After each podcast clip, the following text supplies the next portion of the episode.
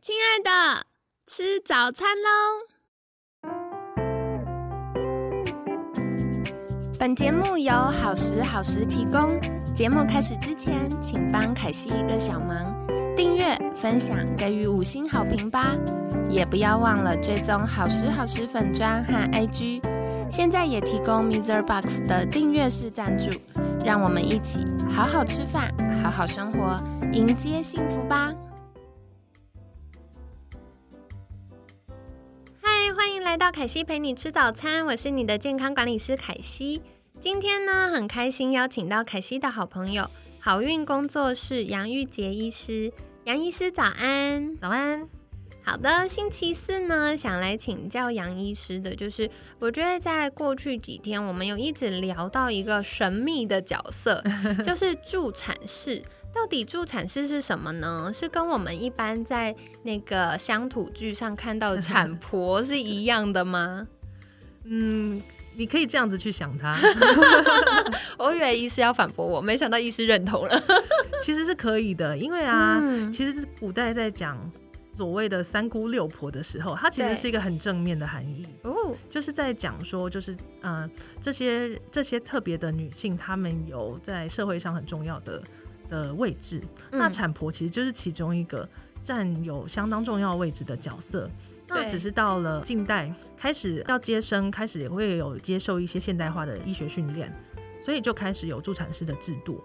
那其实台湾的话，在一九七二年以前，助产师接生还是占绝大多数，是到一九七二年之后才过了那个交叉点，开始由产科医师接生的比例开始变成主流。后来又因为助产师他的一些训练制度的暂停，所以助产师其实有一个相当大的断层。那不然的话，其实，嗯，我们如果回过头去看，像在欧洲，欧洲的丹麦，它的助产师的学会，它其实就有嗯三四百年的历史。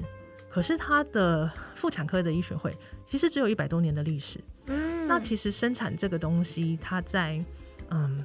它是很自然的生理现象嘛，所以其实你在呃文献上找得到有史以来的记载，它的它的技术几乎都是在女性，都是流传在女性之间的智慧。没错，对，那包括像嗯产婆这样子的角色也都会有。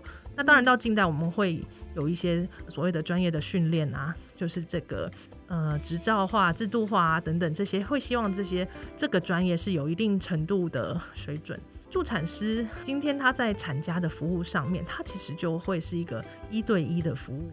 哇，好棒哦，有 VIP 的感觉。确实是因为助产师他们就是很很专心、很细致的在看待、在陪伴生产过程，甚至你在怀孕过程当中，对，都是可以呃有一些咨询啊，然后可以呃可以让自己了解更多，不管是自己的身体或者是在怀孕生产上面的，甚至到产后。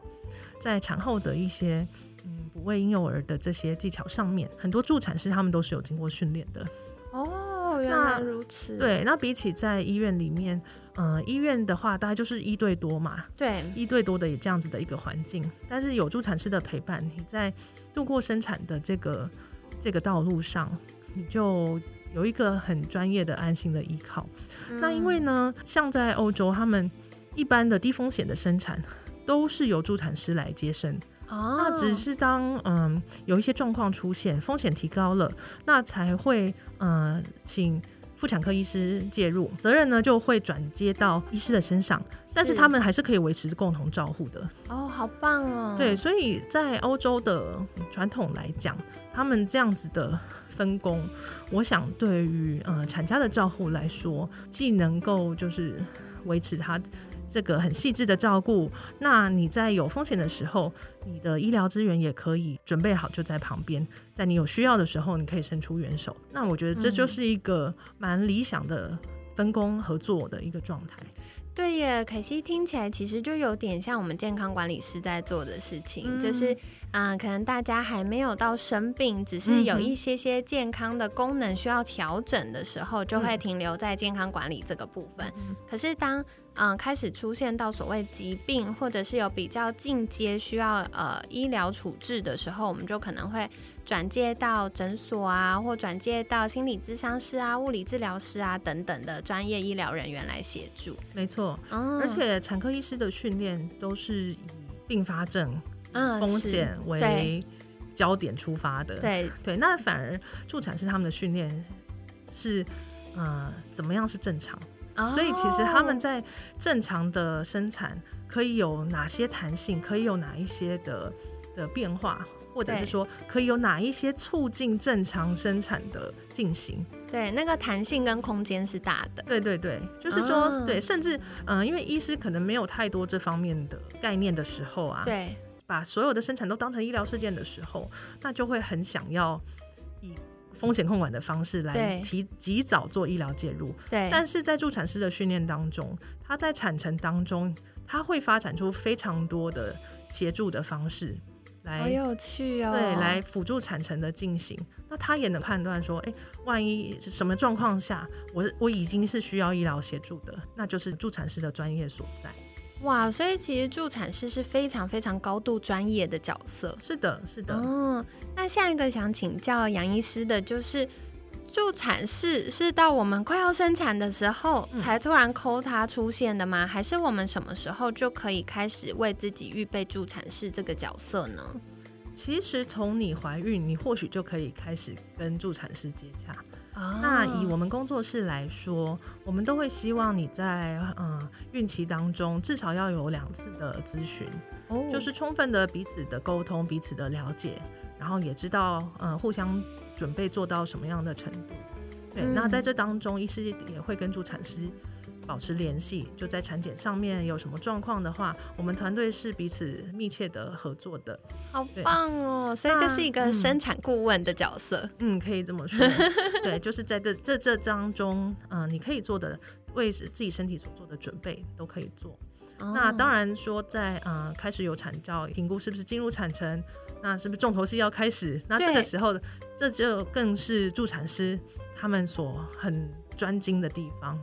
嗯，所以开始觉得哦，好像有阵痛的时候，我们就可以赶快先抠一下，确认一下，哎，什么时候助产士会来协助我们这样子？其实这个在呃产前的咨询里面都会有许多的铺陈，因为经过真呃进入到真正的产程的时候，其实有的时候嗯，有的时候是变化会很快。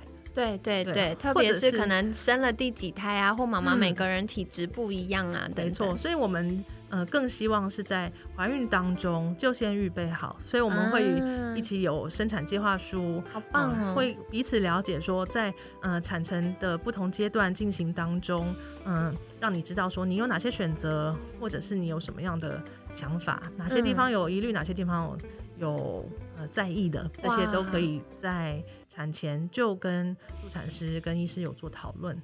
了解，我觉得这个角色真的很重要，然后也很棒，因为嗯，一般大家可能就是做完产检之后就带着，因为特别是第一胎新手爸爸妈妈的时候，真的不知道生产怎么回事，所以真的就是 很多时候从旁边的人分享啊，或者是电视怎么演啊。那就会有很多的未知，对。可是如果我们今天有一个助产士，他像是生产顾问，特别他又是一对一这样子陪伴我们在经历这个过程的时候，有非常多的问题就可以在这个阶段，诶，可能有讨论呐，或者是我们可以讨论说，我对于理想的生产画面是什么？那有些。嗯，可能助产师就说 OK，我们可以试试看。那有些助产师就可能说，哦，依依照妈妈的状况，可能不建议。那原因是什么？那我们替代方案是什么？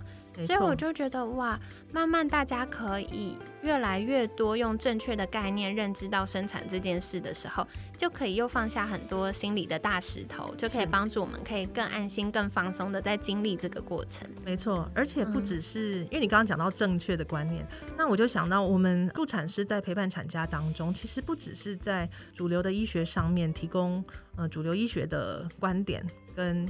认知，那同时他们也是非常开放的。对于产家有任何的需要、需要支持的部分，助产师都提供了这样子的弹性。不管对啊，就是像嗯，你要说顺势啊，或者是花精啊、精油啊，或者是颅件数啊，或者是说，因为我们也观察到，往往产家在产程当中，其实如果他有一些担忧或者是恐惧没有放下的，那其实常常是他最大的阻碍。所以我们工作室甚至也安排，嗯，有机会可以跟心理师做咨商，哦，好棒哦，对，或是在恐惧的释放上面的技巧。对，那如果说像一般的，嗯。一般的产前教育的预备啊，然后到说度过产程的方法，如何放松啊，那这个我们也即将后后续会有开立催眠生产的课程，可以好好玩哦！天哪，对，就是让产家有各种方式可以让自己安心，对，有不同的选择，对。哦，太棒了！好的，所以今天很感谢杨医师的分享哦。那我觉得助产士是现在真的是，嗯，可以成为我们在预备生产过程中另外一个支持系统很棒的角色。那特别是他提供一对一非常细致，然后个别化的服务，所以在这个过程中可能。呃，准妈咪或者是爸爸或者是家人们有什么疑问的话，可以呃一起有一个讨论跟思考，然后再来请教我们助产士。那助产士也可以给我们不同的选择，或者是呃对于妈妈个别的状况，或许也可以建议一些呃相关课程，让妈妈可以在生理到心理上更好的去预备自己。没错，好的，所以今天呢，就是跟大家分享啦，到底助产士是什么呢？其实不只有接生，更多的时候是陪我们从怀孕到生产完成这一整个过程。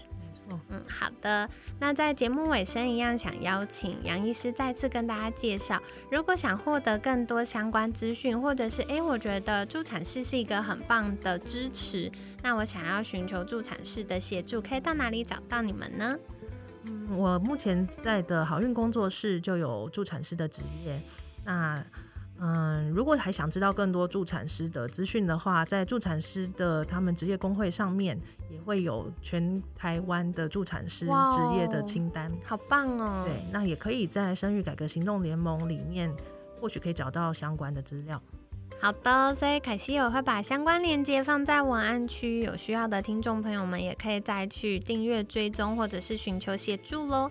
那今天很感谢好运工作室杨玉杰医师的分享，每天十分钟，健康好轻松，凯西陪你吃早餐，我们下次见，拜拜，拜拜。